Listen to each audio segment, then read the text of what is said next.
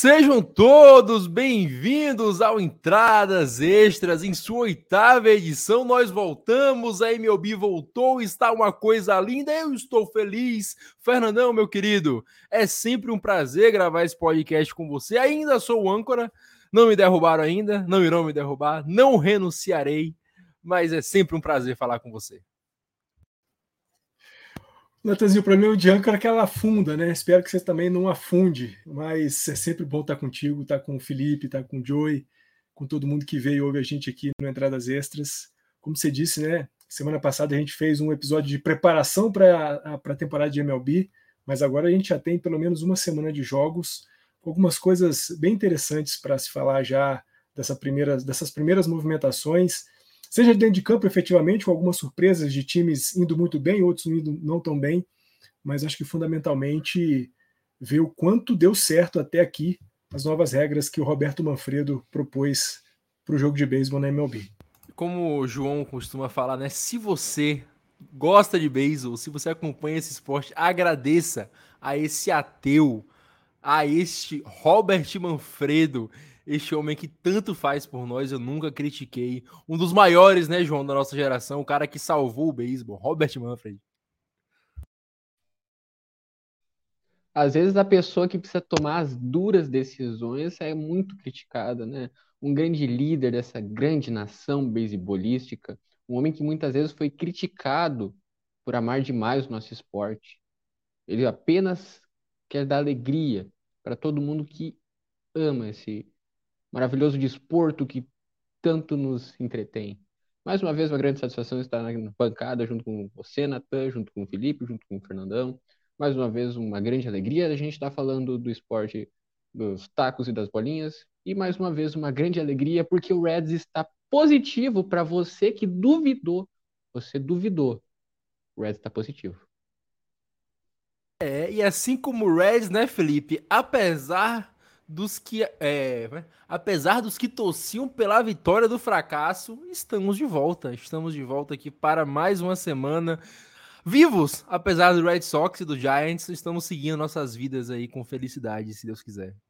Você vê, né, cara? Eu tô sendo perseguido aqui pela, pela falácia que eu disse sobre Pittsburgh Pirates ser o pior time da liga. O time foi varrido pelo Pirates, cara, varrido. Mas é isso, estamos aí vivos já estivemos mais saudáveis, né, Natan? Mas vamos aí. Muita coisa acontecendo, o beisebol torando aí, jogos curtos, tá? Essa é a parte que tô revendo aí se eu gostei da, da mudança de regras. Está acabando muito rápido o jogo. Mal começou a temporada, já foi uma semana aí, já já acaba. Tem que aproveitar. E mais uma vez, mais uma semana, eu não esqueço, redes sociais na tela para você que tá vendo em vídeo o podcast Entradas Extras, Tailgate Zone. Para você que tá só escutando, arroba entradas underline extras lá no Twitter, Tailgate Zone no Facebook, arroba Tailgate Zone lá no Instagram e www.tailgatezone.com.br no site que você encontra os podcasts, os textos e tudo mais dessa maravilhosa rede desse meu Brasil de meu Deus. Vamos fechar aqui a introdução e a gente volta já para a parte alta da entrada. Hey,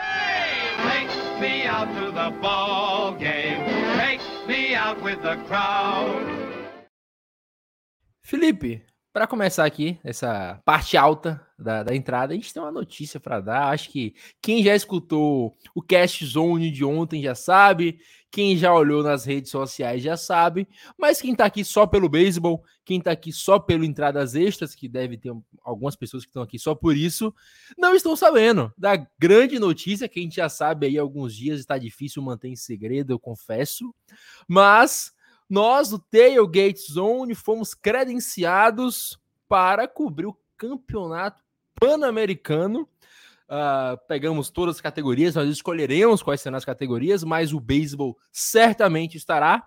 Então, Felipe, pela segunda vez, cobrindo a seleção brasileira, vai ter este prazer, essa emoção. Dessa vez com o título, né, Felipe? Se, se tudo der certo. Eu pela primeira vez, mas será um prazer, será coisa linda. A gente vai falar um pouco mais aqui, falar o que a gente precisa, o que vai acontecer. Mas a primeiro momento, comentar, né, Felipe? A gente tem o prazer, a honra, a emoção, e isso tudo acontece porque a gente tem gente que nos escuta e faz ser relevante o site, faz ser relevante o podcast. Então a gente já começa aqui com um agradecimento a quem escuta aqui, a quem dá sempre o apoio, quem dá feedback.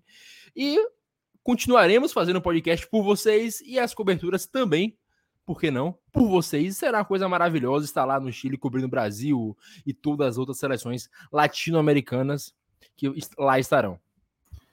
Pois é, Natan, um prazerzaço, né? E, cara, é, como você falou, isso é um reconhecimento ao, ao projeto né, do Tailgate Zone, porque é, credencial qualquer um pode aplicar, nem todo mundo recebe, né? Então, a, a partir do, do momento que o Comitê Olímpico Brasileiro dá esse retorno para a gente, é um respaldo aí do bom trabalho que o Tailgate vem desenvolvendo aí ao longo dos anos. É, e vamos para cima, né? Cobertura de Pan-Americano não é o, não são né, os Jogos Olímpicos, mas é, o, a, é a miniatura, né, a versão menor dos Jogos Olímpicos em versão continental, vamos dizer. O Brasil aí tem uma, uma expectativa né, de recorde de delegação, uma das maiores da história. É, nós temos alguns esportes aí que o, o tailgate já cobre, né? Então já entraria na, na pauta da gente poder acompanhar. O beisebol certamente é um deles. Estaremos lá com a seleção brasileira é, nessa, infelizmente, né, ganhar o, os Jogos Pan-Americanos não, não credencia para nada, né, dessa vez, porque não teremos Jogos Olímpicos, né, não teremos beisebol nos Jogos Olímpicos na, na, na, próxima edição, porém é um título e um título é muito importante para o desenvolvimento, do beisebol aqui no Brasil. Hoje a gente, hoje não, né, essa semana a gente lança aí a divulgação, começa, a gente vai falar muito ainda dessa, dessa viagem, desse projeto, desse sonho, e vamos falar bastante de beisebol brasileiro também.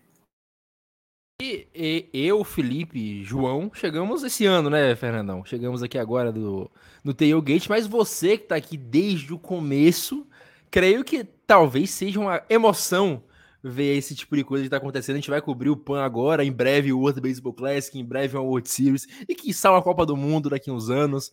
O projeto vai crescendo, você que tá aí desde o começo, é uma emoção ainda maior do que pra gente que chegamos agora. Mas é, o que a gente pode falar é que para todo mundo é uma felicidade. O Felipe falou que vencer o pano não vai levar o Brasil a Olimpíadas, a WBC, mas é um convite, é uma, uma classificação à felicidade. Estaremos felizes caso isso aconteça. Ah, Natanzinho, sem dúvida. Fiquei feliz demais quando a gente recebeu a notícia né, do, da, da aceitação do nosso credenciamento e saber que a gente vai poder levar o Tailgate Zone agora internacionalmente me deixa mais do que feliz. É, como você disse, eu estou aqui desde o começo, o convite do Felipe, do, do Doimo, à época eram os, os dois caras que tocavam o Tailgate Zone. A gente sabe com, com quanto esmero e com quanto carinho são feitas as coisas aqui no Tailgate Zone. O, o Entradas Extras é a prova disso, né? Talvez a Entradas Extras seja o primeiro produto do Tailgate Zone.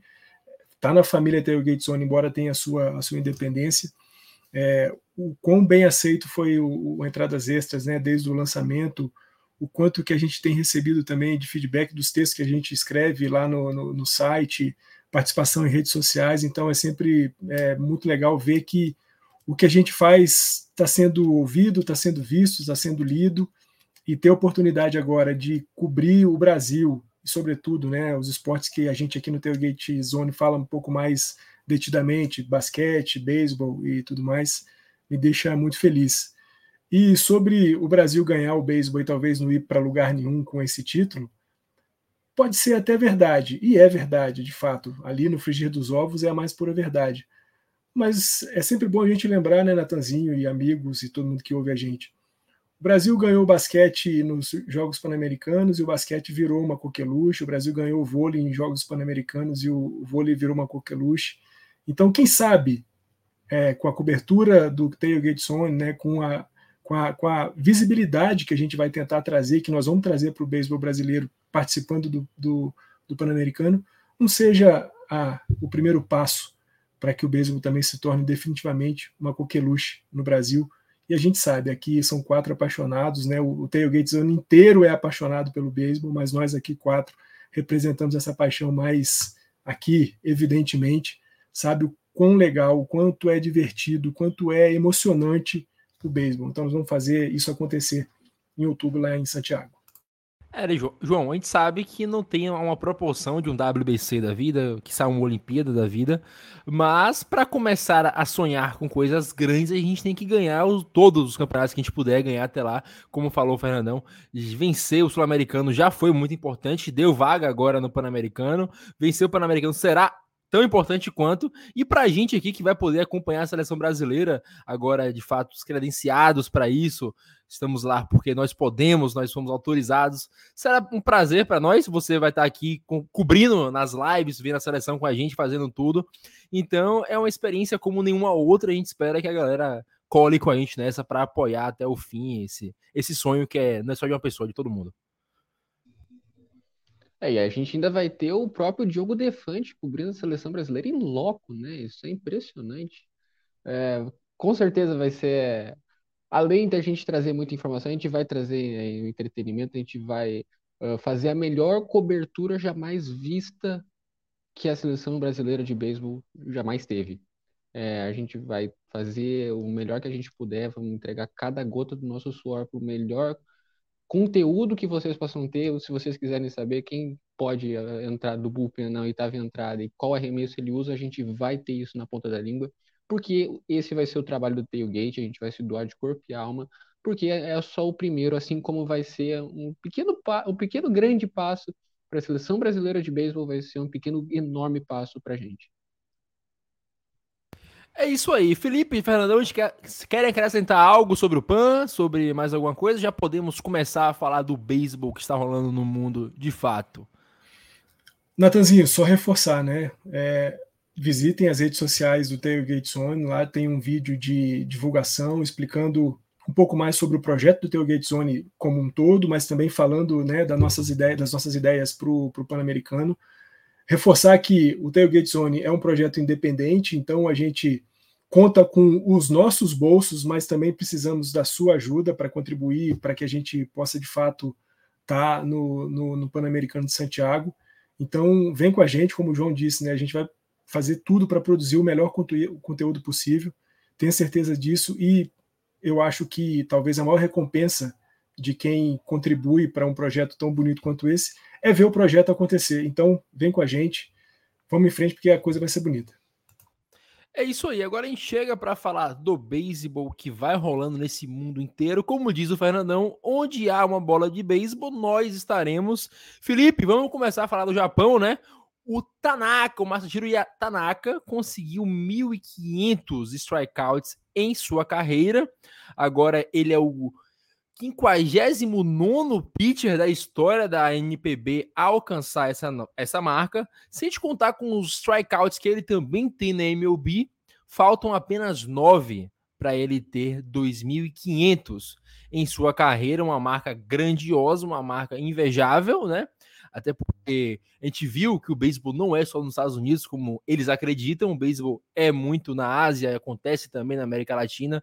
Então a gente vê estar vivo para ver essas grandes marcas serem alcançadas é sempre algo maravilhoso para a gente. Você, ainda mais aí que acompanha você, Fernandão, estão sempre de olho no beisebol japonês. É, você pode falar mais para a gente o quão importante, o quão grandioso é isso.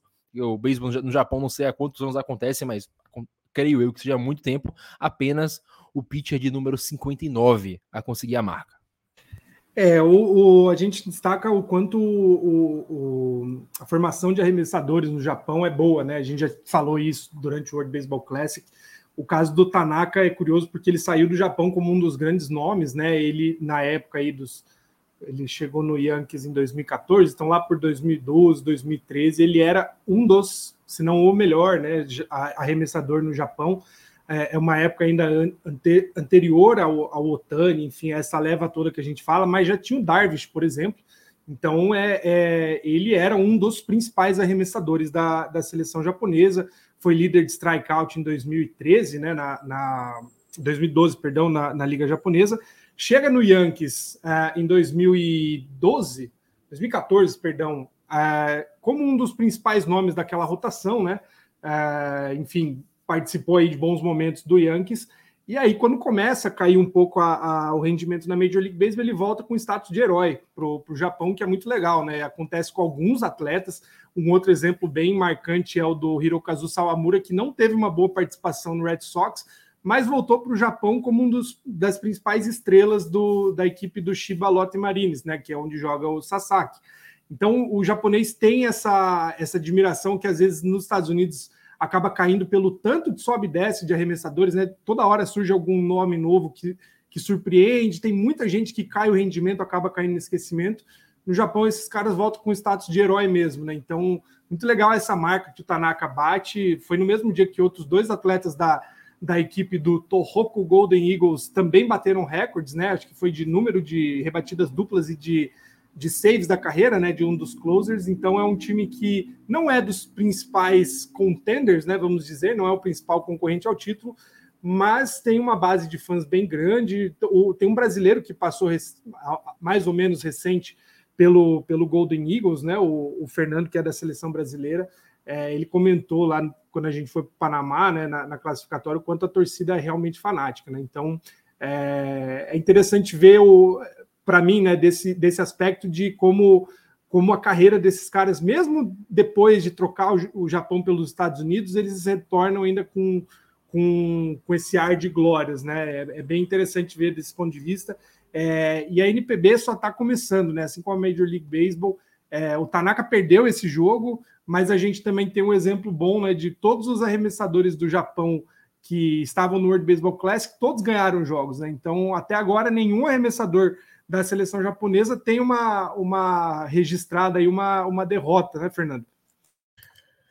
É, o Tanaka, que pô, nas suas duas primeiras temporadas com, com o Rakuten Eagles lá na NPB, teve é, belíssima produção, ERA abaixo de 4, 3,82 na primeira temporada, 3,49 na segunda, mas depois ele emenda cinco temporadas com ERA abaixo de 3, né? inclusive com a sua primeira temporada é, no, nos Yankees, com, uma, com ERA abaixo de 3. Então o, o Tanaka sempre foi um, um, um, arremessador muito sólido, muito confiável, embora os últimos anos, de fato, né, de Yankees não tenham sido tão legais, mas mesmo assim ele encerra a passagem dele é, nos Yankees com uma, uma temporada de 10-10, 10 vitórias, 10 derrotas, com ERA abaixo de 4, 3,56, muito competente. E aí, como o Felipe disse, né, quando ele volta para o Japão, volta com status de herói, porque de fato é, né, o cara que chega a uma marca de 1.500 strikeouts, a gente pode dizer que ele tem, vai fazer em breve, como você disse, né, Natanzinho, nove, mais nove strikeouts, ele vai ter 2.500 na carreira, a gente sabe o quão importantes são essas marcas é, de 2 é, milhares de, de strikeouts, de 3 milhares de strikeouts. A gente lembra, né, na temporada passada, o, o Adam Wainwright conseguiu chegar à marca de 2 mil strikeouts na sua carreira. Nós estamos falando de um dos grandes arremessadores da MLB. E, e, e eu fiz esse jogo, estava fazendo esse jogo com o Chicão lá no DFB. É, deu para perceber o quanto é pesado chegar nessa marca, né? Porque o Adam Wainwright fez um jogo bastante é, atrapalhado ali naquele dia até ele conseguir a marca. Quando ele conseguiu a marca, as coisas depois acabaram fluindo melhor. Mas a gente vê o Tanaka chegando a 2.500 strikeouts na carreira. É algo impressionante e mostra, como você disse, né, o 59 arremessador num beisebol histórico como é o beisebol do Japão a conseguir a marca de 1.500. A gente vê o quanto é difícil jogar esse esporte e, sobretudo, quanto é difícil ser arremessador no beisebol.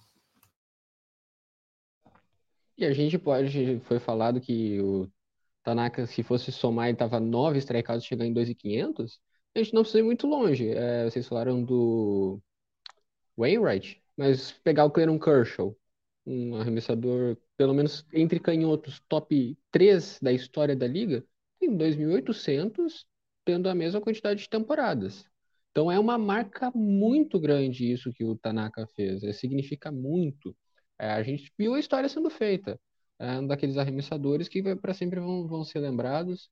É impressionante a proporção que ele tem de strikeouts, basicamente de 1 para 4. Isso é quase um strikeout por entrada. Isso é muita coisa para o beisebol japonês.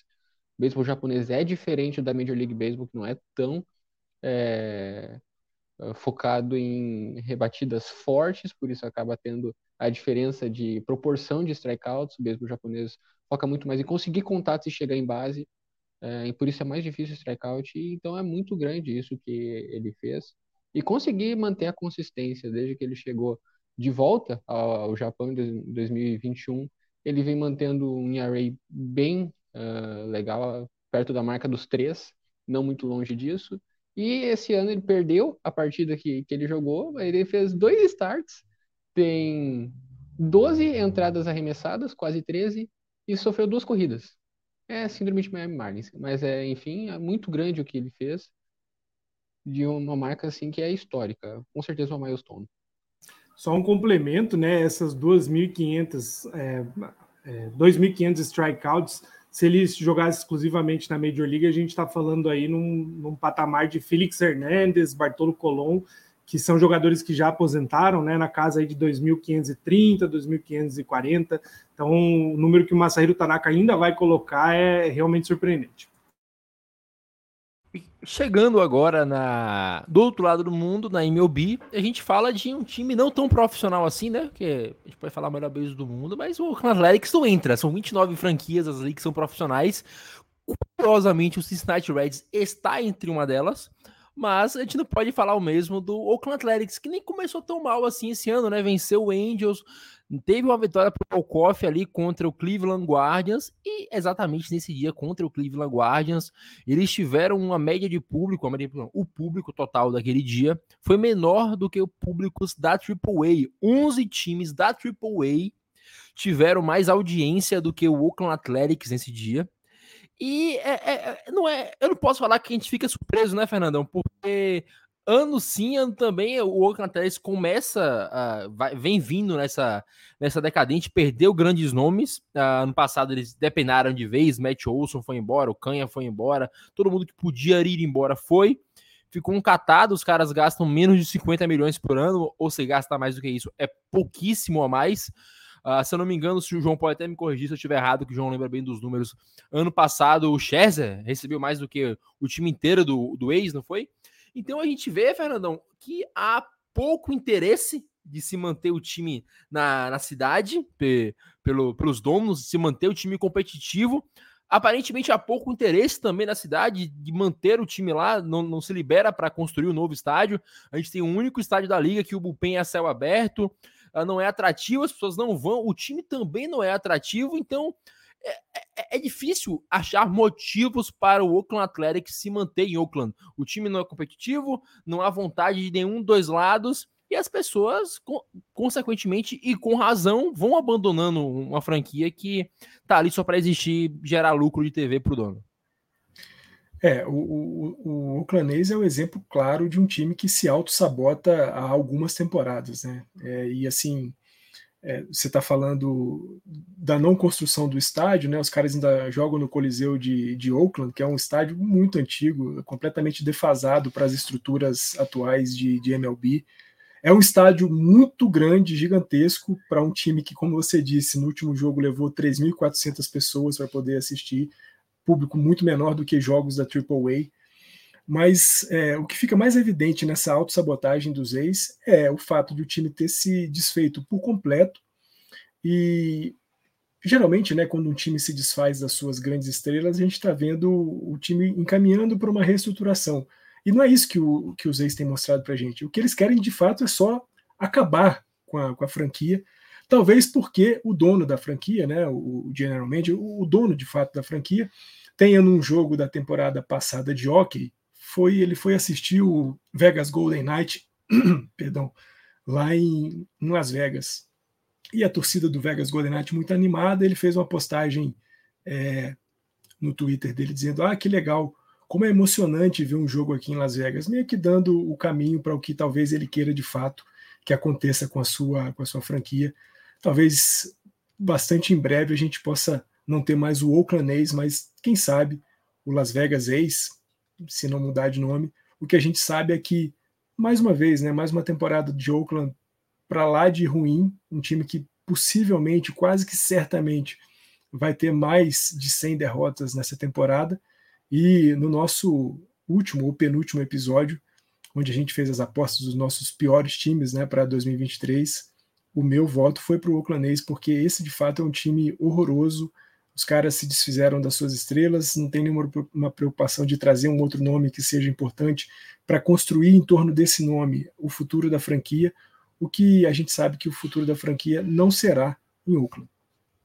Uh, João, a gente vê que há, uma grande discussão aí na MLB, eu sou totalmente a favor dela, sobre um teto de gastos. Só que, por outro lado, as pessoas também pedem um piso, né? Que existem franquias justamente como o Oakland A's, que são, me perdoe se eu torço pro A's, tá? Mas parasitas nessa liga. Não faz nada há muito tempo, tenta viver de algo que deu certo um tempo atrás, que foi Moneyball, só que deu certo em outras franquias, não deu certo lá. Deu certo onde? No Red Sox. Porra, Red Sox consegue montar um time ali com os jogadores dos catados, mas, porra, tinha o Big Papi no time. Você não vai montar um, um time só com Moneyball, cara. Você não vai ser campeão assim, é impossível. É impossível ser campeão só com jogador catado. Você precisa de uma estrela pra ser campeão. Você precisa de bons jogadores, um cara diferenciado. Eu cravo que é impossível, não existe um time que foi campeão sem ter uma grande estrela. E o Oakland Athletics tenta ficar nessa nesse lenga-lenga há muito tempo e não vira, não vira, não vira e aparentemente apare... até eles perceberam que isso não vira e já desistiram de ser um time de beisebol há muito tempo. Essa discussão do teto de gastos para o beisebol é muito complicado por conta de toda a logística de como a liga funciona. É diferente de uma NFL que o jogador não recebe nada no college e tem que passar pelo college, e depois que ele vai para o college ele tem um contrato tabelado. Muito difícil por causa que no beisebol o pessoal está no high está no ensino médio, já é draftado, ganhando como prospectos, é, grandes prospectos, ganhando milhões de signing, de bônus de assinatura, aí passam anos nas ligas de base até chegar na Major League Baseball. É um processo muito demorado, então é muito difícil a gente colocar um teto de gastos. E é mesmo pensando num piso de gastos, é muito estranho por causa que, tá, vai investir, mas como vai investir? Tu acha que se o dono do ex tivesse que dava dinheiro, ele ia dar, buscar um jogador bom? É um, é um cálculo esquisito, mas pensa assim, muita gente falou do Steve Cohen, dono do Mets, como ele fazia mal pro beisebol por ter pago quase 50 milhões pro Max Scherzer. Trouxe o Verlander também, mas pensa assim, Max Scherzer está ganhando 50 milhões e ele vai ser mais ou menos um nono da folha salarial completa do Mets. É muita coisa. Mas se a gente pegar, uh, eu tô aqui com o Spot Track aberto. Se a gente pegar o maior salário do Oakland A's, o Trevor May, ele ganha 7 milhões e ele é um sétimo da folha salarial do Oakland Athletics. E aí, como é que a gente vai é, colocar uma regra quanto a isso? É uma linha muito tênue, por causa que donos de franquias não vão querer ter um teto de gastos, porque eles querem ganhar, e gerentes, empresas que sugam as franquias não vão ter que querer um piso de gastos, porque elas vão querer gastar, tirar o lucro delas. Existem empresas boas e empresas ruins. Infelizmente, a do Oakland A's está sendo uma das piores dos últimos anos. É uma discussão que existe há muito tempo no beisebol. É, já se falou muito sobre isso, sobre como a gente, como se poderia consertar o beisebol. Mas a gente sabe que no fim o dinheiro vai falar mais alto. Infelizmente, o, o, eles estão tirando o dinheiro que era para investir no time e colocando no próprio bolso. Isso acontece com o ex, acontece com outras franquias também e a gente não tem uma perspectiva realista no futuro de que esse sistema vai mudar. Porque infelizmente dá dinheiro. O beisebol dá muito dinheiro, o beisebol ainda apaixona as pessoas.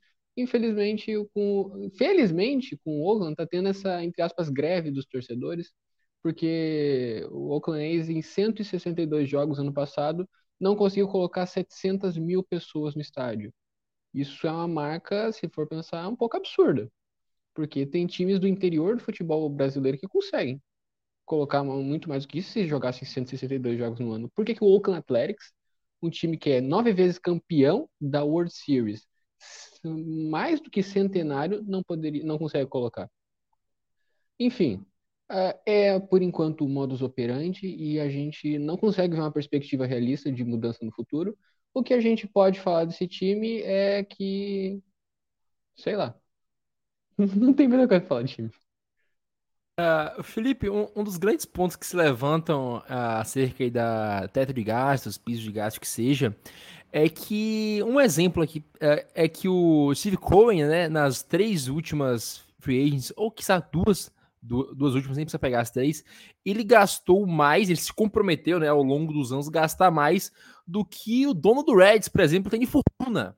Ele está comprometido a gastar em três, em três, anos, três ou dois anos, ele se comprometeu em gastar em, nesses próximos dez, mais do que o dono de um time tem. Talvez, se eu não me engano, juntando as três, é o valor que os Cincinnati Reds têm de mercado hoje por exemplo, que eu lembro disso que o João sempre fez essa resenha, então eu lembro que é o Reds é um dos times que, que acontece isso. Então, pode acontecer essa discrepância tão grande. Mas, por outro lado, a gente sabe que não é culpa nenhuma do Steven Cohen o Oakland Athletics ser levado da forma que é. O time se desfez inteiro, como a gente falou, mandou Olson embora, mandou Canha embora, perderam o Martin também. Os caras perderam todo mundo que eles poderiam perder, não se esforçam para manter o time como ao competitivo. E é engraçado, porque em 2020 eles foram aos playoffs. 2021 o time brigou até o fim para ir aos playoffs. Aquele time não era ruim, aquele time do Athletics era bom, poderia muito bem ter aos playoffs, assim como o Seattle Mariners poderia também ter ido aos playoffs. Eles brigaram ali até o final. Foi uma briga excelente. Foi Yankees, Red Sox, ali no, no wildcard, a gente até cogitou um empate quádruplo na época. Tinha Yankees, Red Sox, Mariners, Jays, se não me engano, Atlético estava nesse meio também. Foi muita gente, o time era bom, e o time se desfez de um ano para o outro e a gente não consegue enxergar nenhuma motivação, eu não enxergo hoje, para o time ficar em, em Oakland. Ano passado até falava, ah, os caras podem mudar, é um time histórico, não tem por que sair da cidade. Hoje eu não consigo mais ver um motivo para se manter o Atlético em Oakland. É o, o, a timeline né, do, do ex acaba em dezembro, né? Quando encerra o, o acordo de, de aluguel do estádio. É, então, até dezembro, o Oakland precisa achar uma solução, seja renovar, que certamente não vai ser, né? Como o Fernando já falou, o Oakland Coliseum não é o estádio ideal para a prática do beisebol, não nunca vai encher em jogos do Athletics é, existe uma conversa para a construção de um novo estádio na cidade de Oakland mesmo. O, a última, pelo menos duas, dois, três dias atrás, a, o time teve uma vitória na justiça local, né? De existir um, uma questão do a, a, área que o ex quer utilizar para construção é, é uma área portuária e tinha uma discussão sobre se o, o qual seria o impacto de um estádio nas operações, enfim, teve uma, um princípio de greve a, a prefeitura de Oakland deu a, a situação mais favorável para o time, né? Então é bizarro, porque ao mesmo tempo que parece que tem uma, uma chance do ex conseguir de fato desenvolver um, um projeto legal de estádio, é lindo, o projeto arquitetônico do estádio é muito bonito, mas não parece que o time vai existir, né? Conforme a gente olha, parece que o ex vai acabar daqui para o fim do ano, né? Então é, parece que é, os últimos highlights todos do, do, time, na verdade, são highlights de outros times jogando contra o Athletics, né? O, é o time contra quem Trout e Otani jogam com certa frequência. Estava olhando isso hoje. Vários vídeos sobre o Otani e Trout são no Oakland Coliseum, né? Então parece que o time está servindo só de suporte para outros existirem, o que é muito triste, porque, como você falou, é um time histórico aí da liga. Se a gente pega o, o esses, esse desmanche todo, né, de dois, três anos para cá, são atletas que saíram do Oakland e estão fazendo diferença em outras franquias, né? Então, é, infelizmente, o beisebol ainda é rentável você ser ruim. Isso é um problema da, da liga. Tem muito time que os donos fazem esse banho-maria, né? De ficar cozinhando aí a temporada, joga o, a, o time lá para baixo, drafta um ou outro cara bom, especula em cima disso, troca ele por três, quatro caras ruins e assim vai jogando, mas o, o contrato televisivo continua entrando, né? É, não tem solução fácil no beisebol, infelizmente. É um problema já de outras gestões que o Manfred Sawyer do provavelmente vai arrastar para o próximo. É, eu hoje não sou tão otimista assim que Oakland continuará tendo um time em 2024, não. Mas é, é preciso ver o que, que o time vai conseguir de fato ver. Eu, eu fico triste pela torcida mesmo, né? Porque a gente vê que o beisebol na Califórnia floresce, né? A gente tem outros quatro times, né? Padres, Giants, Los Angeles tem dois times. É, tem condições de o Oakland existir lá, coexistir com os outros times, mas precisa de investimento, coisa que não está acontecendo. Pô, e Natanzinho, só para falar, né? Também Oakland tem um pouco de um êxodo, né? Esportivo que está acontecendo na cidade já há algum tempo, né? os Warriors, que era um time de, de Oakland, saiu para São Francisco para atravessar a ponte e ser um time de São Francisco. O Oakland Raiders saiu de, de Oakland para poder ser um time de Las Vegas. E me parece que, né, por tudo isso que a gente falou aqui, mas fundamentalmente por tudo que a gente tem visto dos ex, nos últimos cinco anos, pelo menos, é, a gente pode ter quase certeza de que 2024 não será um ano de Oakland A's mais. É isso aí. Vou fechar aqui essa parte que a gente falou bastante de ex e vamos voltar na segunda para falar de mais time pequeno.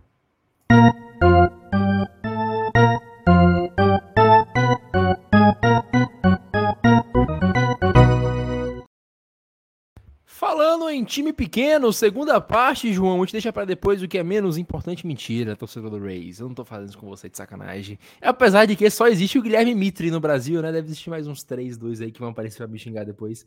Mas saibam que eu falo mal de todo mundo aqui. É, é minha, meu prazer de vida. João, o Rays fazendo a melhor começo de temporada em muitos anos da liga talvez o melhor da história. Eu perdi o link que eu tinha aberto aqui, mas eles venceram todos os jogos por mais de quatro corridas de diferença. O Ranger Rosarena jogando muito bem, um montinho dos caras segurando bem os resultados. Eu acho que eles tomaram. O que, ele mais, que eles mais tomaram corrida foram seis, de resto segurando bem as corridas, anotando muitas corridas sempre que possível também. É um time bem consistente. Eu falei com o Felipe que achava que esse seria o ano de queda de Tampa. É, é, é difícil falar, é o mesmo de abril. É, e primeira semana de beisebol. Mas se tem algo que a gente gosta, né, João? É de dar um overreaction. Seja para bem, seja para mal, a gente gosta de ter um overreaction aqui. E é impossível não falar dos caras. É o melhor começo de temporada da, MLB. Os caras são os únicos times, o único time invicto na liga hoje. Uh, apesar de que Fernando pontuou bem, não enfrentou ninguém tão bom assim. Mas, pô, o Yankees perdeu pro Giants. O, o Mets perdeu pro, pro Marlins. Então a gente tem time bom perdendo para time ruim. Então é, é um mérito. Não dá para tirar meta dos caras de vencer seis jogos em seis partidas disputadas. É um grande mérito. Parabéns a eles. É o Tampa Bay Rays, que é o time que. Quando tu acha que tá morto, ele tá mais vivo do que nunca. É, infelizmente é isso que acontece. O time está sendo muito explosivo ofensivamente. O Vander Franco e o Randy Arozarena, os dois estão com mais de 250 de Isolate Power. Isolate Power é uma estatística que ela calcula. É um slugging um pouco mais slugging. Como é que eu posso explicar isso? Slugging é a quantidade de bases que o rebatedor consegue, além da primeira, quantidade de bases extras que ele consegue. Isolate Power ele vai pegar a diferença entre o slugging e a porcentagem de chegada em base. Ao invés de somar, que vai ser o OPS, ele vai diminuir, que vai ser o isolate power. Então vai ver o gap entre chegar em base e rebater com força. Esses dois caras estão destruindo a bolinha. É isso que essa estatística diz. Não só ele, além deles vai ter o Josh Lowe, que tem poucas aparições no bastão por enquanto, mas tem 400 de isolate power. E Andy Dias, que é junto com o, é um Rua Soto do Walmart, cara, é impressionante é, como esse cara é bom rebatendo e ninguém dá a mínima. Ele foi, junto com o Rassoto, um dos caras com a melhor, menor diferença de strikeout walk da temporada passada. Era de um para um. Vocês têm noção do quão difícil é ter um para um de walk strikeout na Major League Baseball? Um esporte que é feito para te eliminar. Os arremessadores são moldados para te eliminar. Então, tu não conseguir ser eliminado, ao mesmo tempo conseguir chegar com a mesma frequência em base usando o, o arremessador contra ele mesmo, é uma, uma tarefa dificílima. Tanto que a gente só tem dois caras na liga que fazem isso. O Soto, que é um gênio, vai receber um contrato que vai quebrar a banca daqui a alguns anos. E o Yandy Dias, que ninguém conhece porque joga no Tampa Bay Rays. Aí a gente vai ter, descendo mais para baixo, falando sobre o time, a gente tem uma rotação que está segurando muito bem o time. Eu vou me focar só nos rebatedores para dar coisas para o resto da bancada é, falar, não, não vou tomar todo o assunto, mas é, esses jogadores estão, começaram muito quentes, o Render Rosarena vem de um WBC incrível, o Vander Franco é, continua, parece que é mesmo de abril, mas ele é um super, começou, subiu para a liga como um super prospecto, o Fangraphs coloca ele como o melhor prospecto já avaliado por eles, melhor do que Shohei Otani, e ele tem 22 anos, tá? 22 anos e um mês. E esse cara tem, só para lembrar, ele parece estar na liga faz cinco anos, não, ele é muito jovem, ele ainda vai destruir. Aí falando um pouco mais de estatísticas avançadas, a gente não tem tantos jogadores que estão é, rebatendo com tanta força como esses que eu falei, mas falando de WOBA, famoso WOBA, que é a estatística Eu explicando um pouquinho sobre essa estatística um pouco, a gente tem o porcentagem de chegada em base, que ela vai medir quantas vezes chegou em base. O WOBA ele vai pesar como você chegou em base. É diferente chegar em base por walk e com uma dupla. Nas duas chegou em base, mas como que chegou? O ele vai medir isso e dos rebatedores qualificados, qualificados não, né? Muito difícil falar qualificado com seis jogos na temporada. Mas dos rebatedores que o Tampa Bay Rays já colocou em campo, um, dois, três, quatro, cinco, seis, sete deles têm esse WOBA acima de 450. A média da Major League Baseball é 330. É um gap absurdo. Então é esse time é por isso que esse time está no pace de 162-0, porque ele está colocando estatísticas absurdas e o fato de jogar contra times pequenos não se mantém, porque se fosse tão fácil, por que, que não ia ter um outro time assim também? Por que, que o Astros não varreu o Tigers, então? Por quê? Eu, isso aqui isso é beisebol, o esporte mais imprevisível do mundo. O raio caiu seis vezes no mesmo lugar. Não foi sorte. E Felipe, a gente fala aqui, né, que uh, o Race faz tudo bem feito, né? É o contrário do Athletics você, conhece mais de perto, você tem um ódio mais fervoroso sobre eles.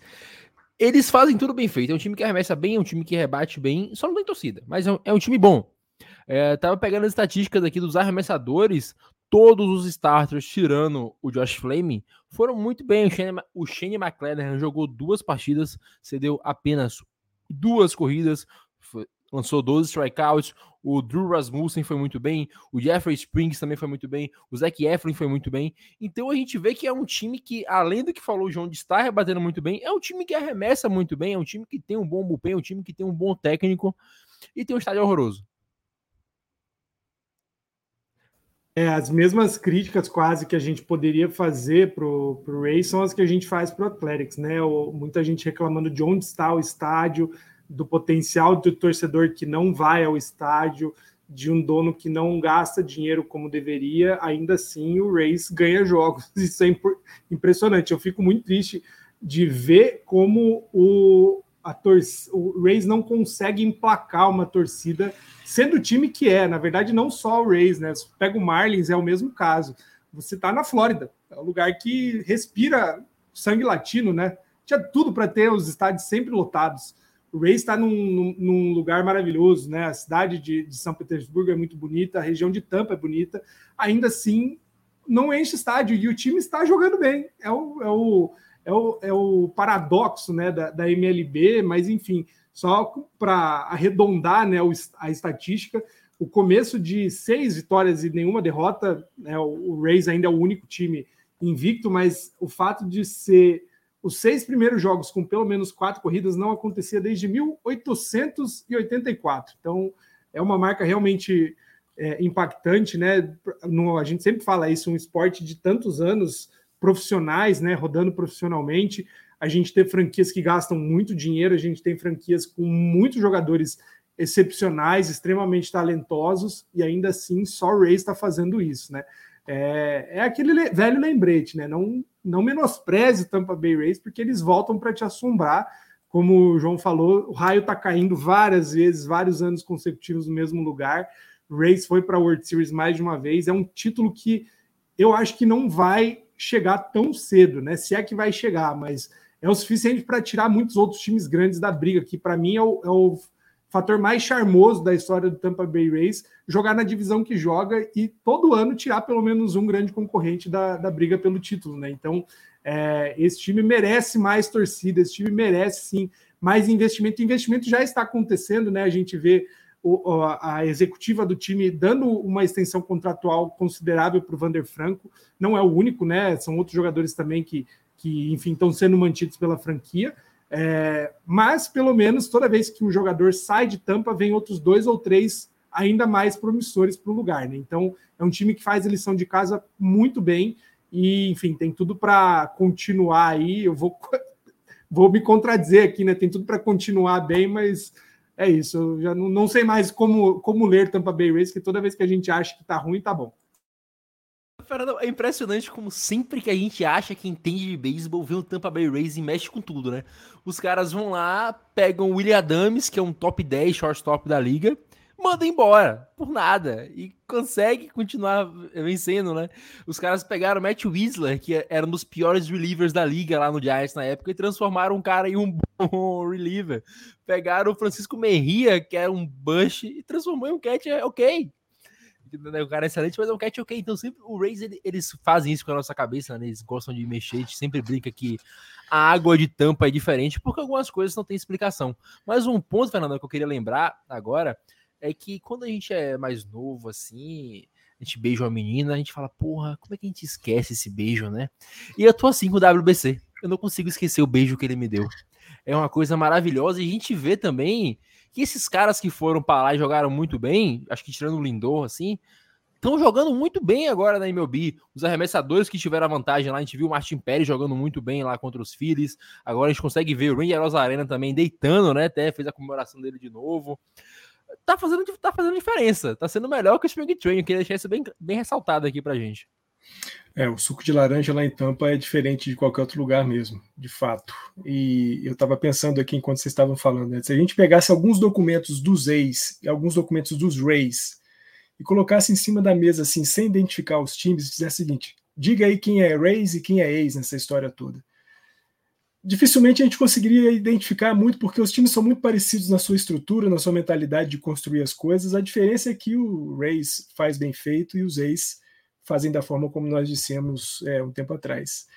E, e Natanzinho, é, a prova maior de, de que para preparar um jogador é preciso competição de verdade, né? Então a gente vê esses caras que puderam atuar pelas seleções de seus países no WBC, estão sentindo agora a diferença positiva de ter feito já no primeiro, nos primeiros meses do ano, nas primeiras semanas de temporada do ano, é uma competição que vale. E aí a gente sabe o quanto que isso traz de preparação psicológica, de preparação física, mas sobretudo o quanto de adrenalina que isso descarrega em cima do organismo do cara e o quanto que ele é capaz de trazer isso já para sua, sua equipe é, e só voltando para Tampa, é, é, o que o Felipe falou, né? Quando a gente pensa que Tampa vai morrer, que não vai ter mais jeito, os caras metem seis jogos é, iniciais com vitórias e uma belíssima poss possibilidade de a gente ter nove jogos iniciais com vitórias, porque vale lembrar a próxima série do Tampa Bay Rays é contra o Oakland A's. E se tudo correr como a gente imagina, e o beisebol não nos surpreender, como o Joey disse, é possível que no domingo a gente fale e veja de Tampa Bay Rays 9-0. Só por causa disso vai ser varrido agora. Fernandão, vou voltar com você de novo, hein? A gente vai falando aqui agora do nosso queridíssimo Texans Rangers, falar de um velho conhecido seu, velho conhecido nosso. Bruce Bolt, três vezes campeão da World Series, quatro vezes dirigindo uma franquia em uma World Series. Aceitou o desafio de voltar à liga. O francês agora treina o Texas Rangers, que eu não botava tanta fé assim, apesar de ser um time que gasta bastante.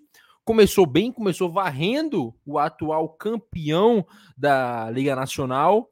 Agora eles estão 4-2 no momento de gravação desse podcast. E o Bruce Bolt voltou de forma triunfante pro, pro dugout, eu posso dizer, né? Porque o cara ajeitou os Rangers, a gente consegue ver que os caras que eram bons continuam bons. O Adonis Garcia defende pra caramba ali no, no outfield. E o bullpen dos caras tá jogando muito bem. É, é, é, é, raro, era raro ano passado a gente ver o, o Rangers não entregar um jogo no Montinho, apesar de produzir muito ofensivamente, os caras entregavam os jogos no montinho. Agora, esse ano a gente consegue ver que, claro, a amostragem é pequena, mas como eu digo, nós amamos um overreact aqui. É maravilhoso. E a gente consegue ver o Will Smith jogando bem, a gente consegue ver outros jogadores daquele montinho ali jogando muito bem. O Jonathan Hernandes, que jogou mais jogos nesses últimos tempos. E talvez possamos dizer que o Bruce Bolt vai voltar esse time para brigar pelo, por um wild card nesse ano.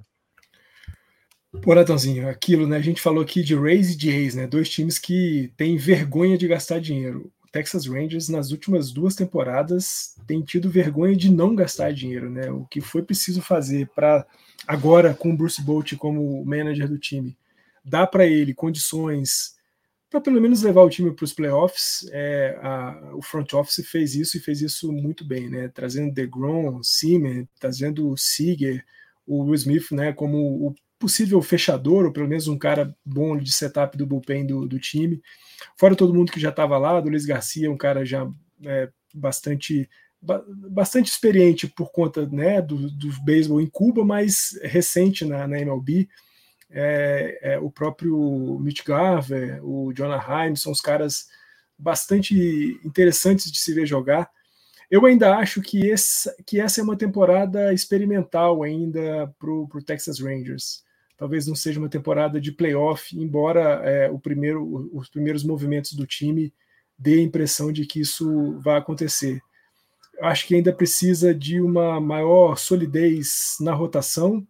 É, o DeGrom é uma figura que a gente não precisa falar muito sobre ele, o tamanho de, de arremessador que ele é, mas precisa de um pouco mais de solidez na rotação e, sobretudo, precisa que o DeGrom fique saudável durante toda a temporada. Isso talvez seja o maior reforço e o maior é, bem que o, que o Jacob DeGrom pode fazer para o Texas Rangers.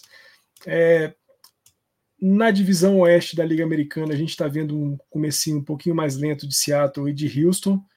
É uma divisão que, para essa temporada especificamente, a gente tem um time que está complet, completamente fora né, de disputa, que é o Oakland A's, a gente já falou bastante dele aqui, mas o restante da, da divisão está bastante interessante, né? Angels com Otani, Trout, uma melhora na rotação do, do, do, dos Angels, Texas com todo mundo que eles têm trazido nas últimas duas temporadas, Houston, atual campeão da World Series, Seattle, esse time que já é, é, é outro desses times que a gente tem falado ao longo dos últimos tempos aí, né? uma juventude que veio aparecendo e que agora começa a se consolidar dentro da, da, da, das majors. Então vai ser uma, uma divisão muito interessante de se ver, mas ainda acho que para esse ano o Texas fica vendo os seus concorrentes em outubro só pela televisão. Mas que o Bruce Bolt e que o time que Texas construiu para essa temporada tem condições de fazer alguma coisa mais forte, isso pode ter certeza que tem. E Felipe é um time que vem botando uh, boas estatísticas ofensivas, né? Já fez isso ano passado. É um time que rebate com certa constância, é um time que chega em base, é um time que consegue impulsionar suas corridas. Porém, curiosamente, é um time que não rouba bases, né? A gente vê aqui que o Texas Rangers roubou apenas uma base até agora. A gente comentava das mudanças de regra, é um time que não tá roubando tanta base assim, mas querendo ou não, é um time com um ataque bem potente. O Montinho nem tanto, mas vem jogando bem até agora. É, é, é, é curioso, né? Num ano que quase todo mundo tá roubando mais base, né? Que tá muito mais facilitado, tá dado praticamente, né? Quem quer tentar roubar base consegue. É, e sem o principal arremessador, né? O Degrom ainda não mostrou o que veio. É, aguentou dois bons jogos aí, né? Enfim, mas não tá bem em termos de, de CD corrida, enfim ainda assim o Rangers está tá dando que falar, né? Então é, a gente trabalhar aí nessa, nessa questão do potencial do que o Rangers pode fazer em campo. É, realmente é um time que pode surpreender, ainda mais uma divisão que costumeiramente depois do Astros está tudo meio misturado, né? Quem se destaca um pouquinho mais acaba bliscando os playoffs. Eu também vou com o Fernandão. Eu acho que ainda não é o ano do Rangers, mas é, são bases lançadas para um futuro bem, bem promissor, né? Tanto o Simeon quanto o Seager já estão é, alongados os contratos por muito tempo, então são é, pilares, né, referenciais para esse processo todo de construção de elenco e de referência na, na franquia de Arlington. É, trouxe o DeGrom, que também é um bom nome para, mesmo que não vá durar muitos anos ainda como é, alto nível, é um baita de um mentor para futuros arremessadores que existem já na base do, do, Rangers. Então, talvez realmente o planejamento ainda não seja para esse ano. Se acontecer algo, beleza, mas olho no Texas para os próximos anos, porque é um time que vai vir forte para para brigar mesmo nessa divisão, né? Conforme Houston Astros vai deixando aí essa, esse grupo todo de, de anos competindo, vai saindo protagonismo, a, a, a, divisão oeste da Liga Americana tem esse espaço a ser suprido, né? E Rangers vem com tudo para essa, essa briga, sim. Uh, João, às vezes o que falta para um time meia-boca ser um time ok é um bom técnico. E a gente pode falar isso que o Bruce Bolt é um técnico nível Hall da Fama, é um cara que foi campeão três vezes pelos Giants. E uma coisa engraçada que eu comentava com o Henrique, né, que é, faz parte aqui do, do Gate também, é que o Bruce Bolt, ele tem como características, como característica principal, o small ball e vencer os jogos arremessando. O Giants, as três vezes que foi campeão, foi campeão no arremesso, foi campeão na defesa de infield ali. Era um time que não anotava tantas corridas, um time que não batia tantos home runs. E a gente vê que o Texans Rangers é, é o oposto disso. É um time que não é tão bom no montinho, mas é um time que anota boas corridas, é um time que é bom no bastão. Então, a, apesar de dele ser um, um, excelente técnico, é um time com uma mentalidade já totalmente diferente da que ele tem. E eu preciso saber qual é o seu take pro, pro Rangers esse ano, já que você gosta de dar um stake estranho aí, tipo Milwaukee Brewers na World Series? É, bom, a gente pode falar que o Texas Rangers já está buchelizado, né? Porque é, se a gente for pegar os rankings da MLB, em praticamente todas as estatísticas é, importantes, o Texas Rangers vai estar tá ali em décimo. Décimo segundo, décimo terceiro. Exatamente o que é o small ball. Fazer o time ser meia boca em tudo. Mas o bullpen, meu amigo, não é assim, é, o bullpen do Texas Rangers é estatisticamente está lindo. É, o ERA combinado de todos os arremessadores do Texas Rangers está em 0,73 com seis jogos. Então é exatamente o small ball. É um time ataque, vai anotar suas três, quatro corridas, os starters vão ceder duas, o bullpen vai segurar o jogo, ganhou o jogo. 89 vitórias, vai para pós-temporada, ganha jogo, ganha título. Isso, é, isso é o, o que é o small ball prioriza, né? E esse time do Texas Rangers está com um ataque que não ainda não engrenou de fato, tá muito do brilhantismo, mas por exemplo, o Marco Simi até agora não veio para a temporada, o Corey Seager também não. É, o que está mantendo o time muito mais o Mitch Graver, o Adolis Garcia, Josh Young está tendo um começo um pouquinho quente, mas é um time que até agora está fazendo aquilo que o Small se propõe a fazer, que é ganhar jogo. E o, não existe ganhar jogo feio. Feia não ganha jogo. E isso que o Texas Rangers está fazendo, está 4-2, está em segundo lugar na divisão. E é um time que, como foi dito, ainda não é um time para agora, mas não se surpreenda se o Texas Rangers ficar ali 5, 4 jogos do terceiro spot do Wild Card, ali naquela janelinha batendo na porta. É um time que é feito para dar aquele. sentir o gostinho de quase ir para pós-temporada e ano que vem a gente vê o que acontece. É isso aí. Agora o João acabou de falar do Texans Rangers. Vou fechar aqui e voltamos no Alcor para o João explanar para a gente uma loucura da cabeça dele.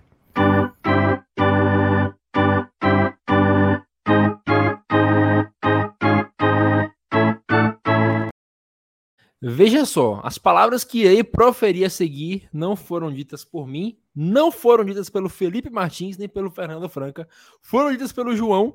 Nós três e toda a equipe Tailgates, onde nos isentamos de qualquer loucura que saia da boca desse homem, mas ele jurou pra gente, nos garantiu que o Milwaukee Brewers estará na World Series de 2023. João, pode falar a loucura que tu quiser aí, depois a gente faz o walk aí, concordando ou não com essa doideira da tua cabeça. Não, primeiro eu quero que tu diga o dia que eu disse isso. Ah, não lembro, mas foi antes da temporada começar. Foi quanto tempo antes da temporada começar? Ah, não, não fode, não, não lembro. Duas semanas antes da temporada começar. Vamos dar o devido. Já que vocês vão me xingar se isso não acontecer, eu quero também ter os plenos créditos quando isso acontecer. Foram duas semanas antes da temporada começar eu já estava falando que esse time do Milwaukee Brewers era um time que, para mim, eu estava com o mesmo sentimento que eu estava com o do Phillies, mas isso não é sentimento, isso é análise bruta de dados. O Milwaukee Brewers é um time muito melhor do que o time de 2022, do que o time de 2021, do que o time de 2020, por um simples motivo. Agora é um time que entendeu como é que se joga beisebol. 2021 é um time que tinha um corpo de arremessadores formidável, é, um top 5 Segundo os dados, é um, um corpo de arremessadores starters que foi top 5 da história moderna do beisebol. Por algum motivo, o três desses cinco são o Dodgers de 2022, 2021, 2020, por algum motivo. Continuando. Foi um time que foi muito bem com os starters, Corbin Burns jogando muito, é, o Brandon Woodruff, Felipe Peralta, todos doutrinando. 2022 foi um time que foi o que mais, junto com o Phillies, foi o time que mais se beneficiou da entrada do DH, por causa que foi de ter um rebatedor rebatendo, um arremessador rebatendo, para um, conseguir colocar um jogador mediano ali e sair de 100 de OPS negativo para 100 de OPS positivo, é alguma coisa. Mesmo que Sim, é, vocês não conseguiram entender. Agora em 2023 é um time que ele está muito mais equilibrado. Não vai ser um time que vai depender tanto do home run como foi em 2022. 2022 o Milwaukee Brewers foi top 5 em rebater home runs, junto com Yankees, junto com Braves, junto com esses todos os times que a gente sabe que são muito bons. Foi um time que teve problemas com o bullpen. O bullpen do Milwaukee Brewers foi o que não deixou eles irem para a pós-temporada, coisa que a gente está um pouco desacostumado a ver, um time com tão bons arremessadores. E a gente sabe da qualidade que eles têm com os arremessadores, esses starters. Aí tem o, uh, o Eric Lauer, que agora nesse, sempre começa muito bem os anos. E agora vamos falar de 2023. Por que, que 2023 vai ser o ano do Val Racha para o Milwaukee Brewers? A gente vai ter Christian Yelich, é, leadoff. Achou o spot dele. Christian Yelich como leadoff é o que exatamente o que o Milwaukee Brewers precisa. Só vou abrir aqui rapidinho. Depois vocês conseguem cortar isso na edição? Como é que é? Não. Mas enquanto você procura, eu queria te dar uma notícia. O Blake Sabbath bateu o home run. É isso, depois eu quero falar do Giants. Depois, se vocês deixar, eu quero dar uma estatística do Giants muito boa. É, continuando. Vai ter o Yelich. O Adams é um shortstop aqui. Num ano que ele está inspirado, ele consegue uma temporada de 25 home runs, 25 roubos de base. Não é impossível a gente imaginar ele fazendo isso. É, ainda trouxe o Jesse Winker. Jesse Winker estava escanteado em Seattle, brigou com torcida, etc. Mas a gente tem que lembrar que o Jesse Winker do Reds jogava no melhor estádio para canhotos da Major League Baseball. Foi para Seattle, que é o pior estádio de canhotos da Major League Baseball. E sim, importa muito se o cara é destro canhoto e importa muito o estádio, porque canhotos tem muita dificuldade em rebater bola para o lado oposto, oposto ao lado do plate que ele está.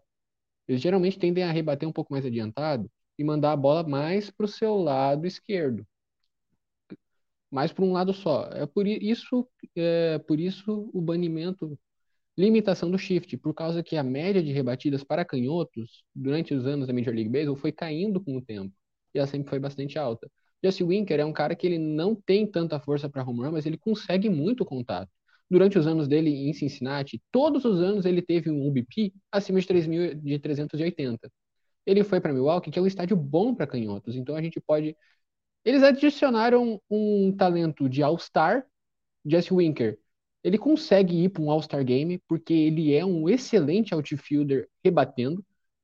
Conseguiram adicionar o irmão Contreras, William Contreras, que foi All-Star ano passado, rebatendo como rebatedor designado pelo Atlanta Braves, e é muito melhor que o Osmar Narvaez, vamos combinar. Trouxe o Brian Turang, que foi o melhor jogador da AAA ano passado e está doutrinando. Ele é o melhor rebatedor atualmente no beisebol, segundo as estatísticas. Aí eu tinha falado tanto de Isolate Power, tanto de WOBA. Ele é o líder da liga em WOBA com, seis, com 635. Isso é praticamente o dobro da média da liga. Então a gente tem ele, que é um excelente infielder, já tem o William Adams, tem o, uh, tem o Bryce Turing para segunda base, o Brian Anderson para terceira base. É um time que já conseguiu consertar o seu infielder, seu infield, e tem o Rodi Teles, primeira base. O Rodi Teles, ano passado, ele teve um. Meu pai do céu. XWOBA. É, esperado do WOBA. WOBA é aquele que eu tinha falado antes, que é um, um, uma porcentagem de chegada em base melhorada. Quando coloca o X ali na frente, é porque ele vai pegar o que deveria ter sido, o que deveria ter acontecido. Mesmo o fator acaso ainda existe bastante. É, e a gente tem que desconsiderar o acaso quando a gente vai ver a performance de um jogador. O Rodi Teles, para você ter uma ideia, ele foi top 20 nessa estatística. Ele foi melhor que nomes como uh, Mookie Betts. Ele foi melhor do que nomes muito mais conhecidos da liga. Vamos para o outfield. A gente já falou de a gente já falou do Yelich, a gente já falou do Jesse Winker a gente, eles também vão ter pro outfield. Tinha o Garrett Mitchell. O Garrett Mitchell que subiu também da AAA. É, um dos melhores prospectos que o Milwaukee Brewers teve, tinha. E tá rebatendo muito bem. Ele, quando eu tinha falado do Brian Anderson com 635 de WBA, o Garrett Mitchell tá com quase 500. Então, os rookies estão mostrando que eles têm talento. Eles conseguem rebater. Vão ter slump de temporada de novato, etc. Vão. mas eles já encaixaram. A gente já está vendo o Milwaukee Brewers encaixado, o que, é que ele consegue fazer. Então a gente já viu esse lineup com um ataque no mínimo decente. A gente consegue plenamente imaginar todos esses jogadores acima da média da liga rebatendo. Todos eles conseguem rebater acima da média da liga. Vamos para o corpo de arremessadores. A gente já não precisa falar de Corbin Burns, a gente não precisa falar de Brandon Woodruff, a gente não precisa falar de Fred Peralta, a gente não precisa falar de Eric Lauer. São todos arremessadores, todos eles conseguem ir para um All-Star Game como arremessadores. Corbin Burns foi Cy Young em 2021. O, o Brandon Woodruff foi um dos arremessadores mais injustiçados é, dos últimos anos. Pique DeGrom, o time não conseguia dar duas corridas para ele para ele ter vitória, por isso ele teve anos que ele terminava negativo em vitória-derrota. Vitória-derrota de pitcher é uma estatística muito boa para o time, não para pitcher. É, isso diz muito sobre o que era o Milwaukee Brewers. E o Brandon Woodruff agora, tendo corridas, ele vai ser um cara que vai estar tá muito mais na mídia. Uh, Fred Peralta, se ele conseguisse manter lava, ele consegue ter uma temporada de 2 de array também. Então aí a gente já tem 3 quintos dos jogos, digamos que se não houver lesões, a gente tem que trabalhar com a possibilidade que não vai ter lesões. A gente não consegue dizer quando o cara vai se lesionar. Então se a gente ter sempre esses três caras, a gente vai ter 3 quintos dos jogos do Brewers, podendo dizer que eles vão ganhar. Eles são entram no jogo como favoritos tendo esses três. Três quintos da temporada já. Tem um bullpen que melhorou bastante, porque se livrou dos jogadores é, que estavam prejudicando o time, o Hunter Strickland na temporada passada, o André Gustave nessa. É, perdeu o closer que eles tinham, mas tem o Devin Williams. Devin Williams ainda assim é um closer top 5 da Major League Baseball, então a gente pode, consegue imaginar os starters indo até a sétima, oitava entrada, entra o Devin Williams, fecha o jogo, acabou. O Brewers ganha de 2 a 1 um. Foi assim ano passado, esse ano ainda tem a chance disso acontecer. Mesmo que aconteça, o Brewers ainda é um time muito difícil de se ganhar. Então, é um time que ajeitou o que tinha que ajeitar, gastou pouco, gastou, infelizmente. Não dá para ser, ser tudo na vida. Mas é a fórmula que a gente viu dos últimos times que foram longe na pós-temporada, a fórmula que a gente viu dos times que chegaram ao World Series. Home run, boas corridas, conseguir criar corridas em poucas entradas, ataques explosivos, e pelo menos dois ou três starters muito bons. Braves 2021, Red Sox 2018, Nationals 2019, Phillies 2022. O que, que todos esses times têm em comum? Ataque explosivo, bullpen com pelo menos algum nome bom e dois starters muito bons. Pelo menos no ano do Nationals eles foram muito bons. Por isso a gente pode dizer que o Brewers é um time muito enjoado da gente ver na pós-temporada. O vai ter as vitórias dele porque vai jogar contra Reds, vai jogar contra Pirates, vai jogar contra Cubs, tem o Cardinals que está tendo aquela polêmica toda do Tyler O'Neill. O Cardinals não tem arremessador, então a gente pode esperar que eles não vão ser a mesma não vão ter a mesma temporada de 2022. Sobrou espaço para o Brewers. O Brewers então essa é, essa é a vaga deles como campeão da divisão e chegando ali eles vão pegar o segundo ou terceiro spot do Wild Card. Vai ser algum time da, da liga da liga nacional, divisão leste. Contra Mets, eu sou mais Brewers contra Phillies, eu sou mais Brewers. Chegando ali na, depois do divisional, ali é terra de ninguém. Ali eu com certeza vou confiar no time que tiver os dois melhores arremessadores. E num X1, não tem time que vai ter um top 2 de rotação melhor que o Brewers. Por isso, eu acredito que o Brewers vá longe nessa temporada. João, só pra gente finalizar aqui logo apostando no, no Walkoff, fala o que você ia falar do Giants aí.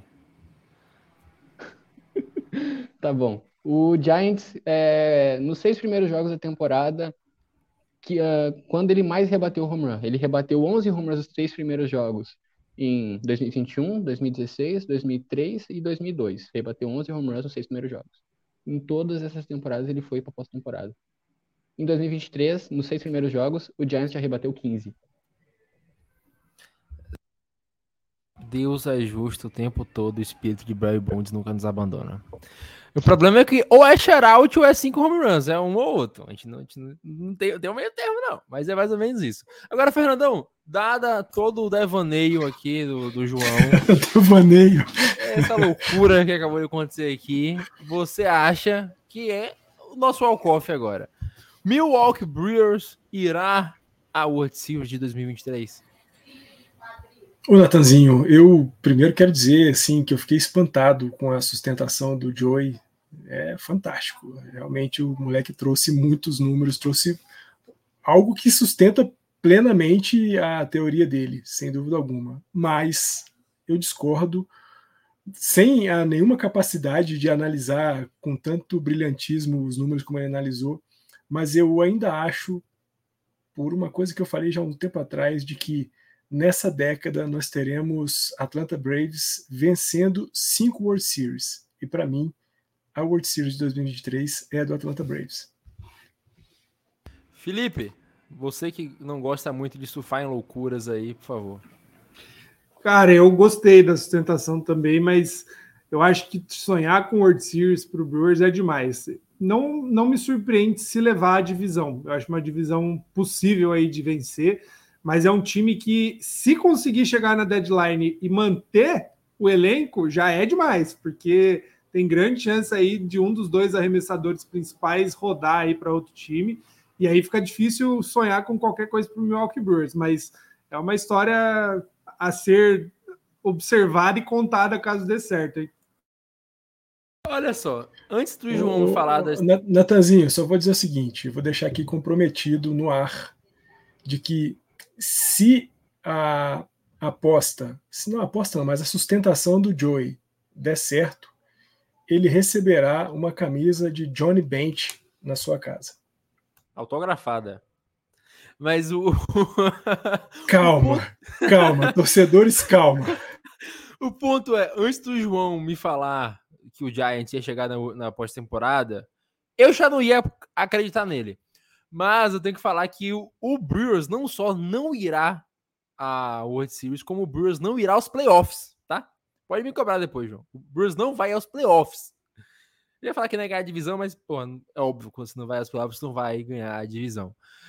Me perdoa, Matheus Pio, me perdoa, Rodrigo Fidalgo, mas não vai. O time tá, tá, engan tá, se enganando aqui no começo, é um time que tá indo bem no ataque, mas o time não é isso. A gente vamos ver ao decorrer da temporada aí, o João pode me cobrar, ou eu posso cobrar o João. Mas, João, são três contra um. Ninguém aqui acredita que esse time irá a World Series, eu não acredito. Que, que, que vai até para pós-temporada, mas você tá livre aí para fazer sua, sua aposta no Walkoff. João, Milwaukee Brewers irá World Series? Olha, a gente dizer quem vai para a World Series é a coisa mais difícil que existe. Eu consigo garantir, garantir, o Brewers chega na série divisional. Isso eu consigo garantir. Agora, World Series é uma coisa que a gente simplesmente não consegue dizer, porque o beisebol de outubro é muito diferente do beisebol de setembro. E o beisebol de novembro é completamente diferente de todos esses. Como é que um time se comporta ali, a gente só sabe quando chega. É tipo mandar a pessoa para o espaço pela primeira vez. A gente não tem como prever, tem que mandar primeiro. Então, o que vai acontecer lá é o multiverso da loucura. É a hora que o filho chora e a mãe não vê. Então, dizer que o Brewers vai para a World Series é muito forte. Eu não consigo dizer. Eu que sustentei tudo isso, eu digo, eu não consigo dizer que o Brewers vai para a World Series. Eu consigo dizer que o Brewers vai para a série divisional e que vai dar trabalho. E eu não quero que o meu time, se eu torcesse para um time que vai para os playoffs, eu não ia querer que enfrentasse o Milwaukee Brewers. Eu tenho medo do Milwaukee Brewers na pós-temporada.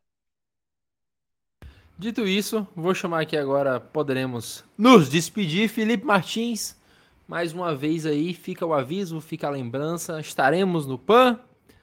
Você que está escutando pode nos apoiar.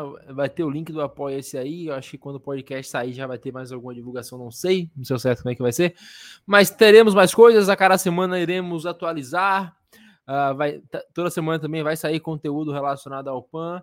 E qualquer dúvida, só mandar mensagem para a gente lá no Entradas Extras, ou no Twitter, ou no Instagram, ou no WhatsApp da gente aí, no OnlyFans, qualquer lugar. Tá, tá liberado. Felipe, sempre um prazer, meu querido.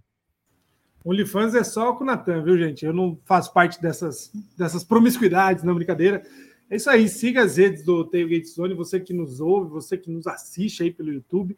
A gente está lançando esse projeto, realmente é, um, é uma, uma baita empre, empreitada, né? E o beisebol brasileiro tem boas chances, sim. A gente não faz ideia ainda quem vai enfrentar o Brasil. O Brasil é um dos poucos já classificados, tem muita água para rolar até novembro, outubro, novembro, né? Quando começa o PAN. Mas é isso, dê suporte aí. Quando a gente começar de fato com as divulgações, dá aquela força, compartilha. Se você puder, contribua, porque é um sonho nosso, mas a gente sonha com os nossos amigos, né? Sonhos são, servem para isso. A alegria só é completa quando compartilhada. Muito obrigado, gente. Semana que vem estamos aí de novo. João, um prazer sempre falar com você. Nos vemos na próxima semana já com o Cincinnati Reds, como deve ser negativo. Assim, cara, devolve o Blake Sabol, senão a coisa vai ficar feia pro teu lado. Eu quero um left fielder bom. A gente já pegou. Eu troco contigo. Quer o Jason Vosler de volta? Devolve Não. o Blake Sabol. O, o Sabo é catcher, além de tudo. É grande coisa, cara. Eu, eu te mando quem, quem mais tu, quer. Só devolve o Blake Sabol. É, eu quero me dar o Stephenson, me dar o El de la Cruz e me dar o Hunter Green. Eu mando o o Jonathan India e tu manda o. Ah, não quero ninguém do Giants também. Uma boa noite a todos que escutaram até aqui esses devaneios. É, me desculpa pelas pausas que eu dei, que também me incomodam muito, é, lembrar o nome de tanto jogador. É, é uma teoria que eu criei, é, foi uma fórmula que a gente viu se repetindo. O ser humano é movido pelo padrão, o ser humano busca padrão em tudo. Eu achei um pequeno padrão nas coisas. Eu soltei logo essa bomba, porque daí eu vou poder dizer eu fui o primeiro. E se não der certo, fui eu que disse, né? Então, ah, nada demais. Então, uma boa noite a todos. É, fica aí o meu grande abraço por você ter estado até agora. Abraço, Natan, abraço, Felipe, abraço, Fernando. Mais uma vez, um grande prazer estar aqui com vocês, gravando esse podcast. Porque onde tem uma bolinha de beisebol, eu tô lá. Fernandão, prazer sempre falar com você, meu querido. Eu queria lembrar aqui que promessa de ano novo é apenas um pensamento. Não vale de nada mesmo, né? Eu prometi que ia começar a malhar, tomei já 12 latinhas hoje de cerveja, da mesma forma que o Gabe Kepler prometeu que ia parar de inventar. E ele pegou um catch e remeteu no outfield. Foda-se, é uma loucura, é uma delícia. Eu amo beisebol. A gente vai ver mais um bocado de loucura nesse ano para comentar. Será lindo. E será mais lindo ainda poder falar disso com você ao resto do ano. Pô, Natanzinho, Felipe, Joey que está com a gente aqui, mas você que nos viu e nos assistiu, é sempre bom conversar sobre beisebol. O Kepler está podendo fazer isso esse ano porque esse é o ano de inventar. Ele sabe que os Giants não vão fazer muita coisa, então dá para experimentar um pouco mais. Mas a verdade é que eu quero reforçar o pedido de que vocês sigam com a gente aqui no Entradas Extras, sigam com a gente lá no Tailgate Zone. É, fiquem atentos às nossas redes sociais, a gente vai divulgar mais coisas sobre o nosso projeto do PAN de Santiago em outubro, novembro desse ano. É, a gente quer muito fazer, nós vamos fazer, mas como o Felipe disse, né, a gente quer sonhar e quer é, compartilhar esse sonho com vocês em todas as medidas, tanto para realizá-lo quanto na realização dele propriamente dita. Vamos em frente, vai ter beisebol no PAN, mas até ter beisebol no PAN, o beisebol vai ser aqui no Entradas Essas, porque onde tiver uma bolinha, lá nós estaremos. E cada vez mais literal, né? Vai ter uma bolinha no Santiago, estaremos lá. Mas, como sempre, a gente precisa que esse podcast chegue a maior número de pessoas possíveis para conseguirmos apoio, conseguirmos o que quer que seja. Compartilhe com todo mundo, compartilhe com seu pai, com sua mãe, com sua namorada, com sua amante, com seu professor, com seu cachorro, com quem você quiser. Qualquer relação física, espiritual, mental, afetiva que você tenha com alguém, mande esse podcast para essa pessoa. Nos recomende, nós somos legais. Nos vemos em breve. Um beijo, um abraço a todos no próximo podcast. Eu estarei de volta no meu cenário regular com um presente que o Fernando me enviou. Não sei o que é, mas eu sei que é delicioso e é lindo que nem ele. Um beijo a todos, nos vemos em breve. Tchau.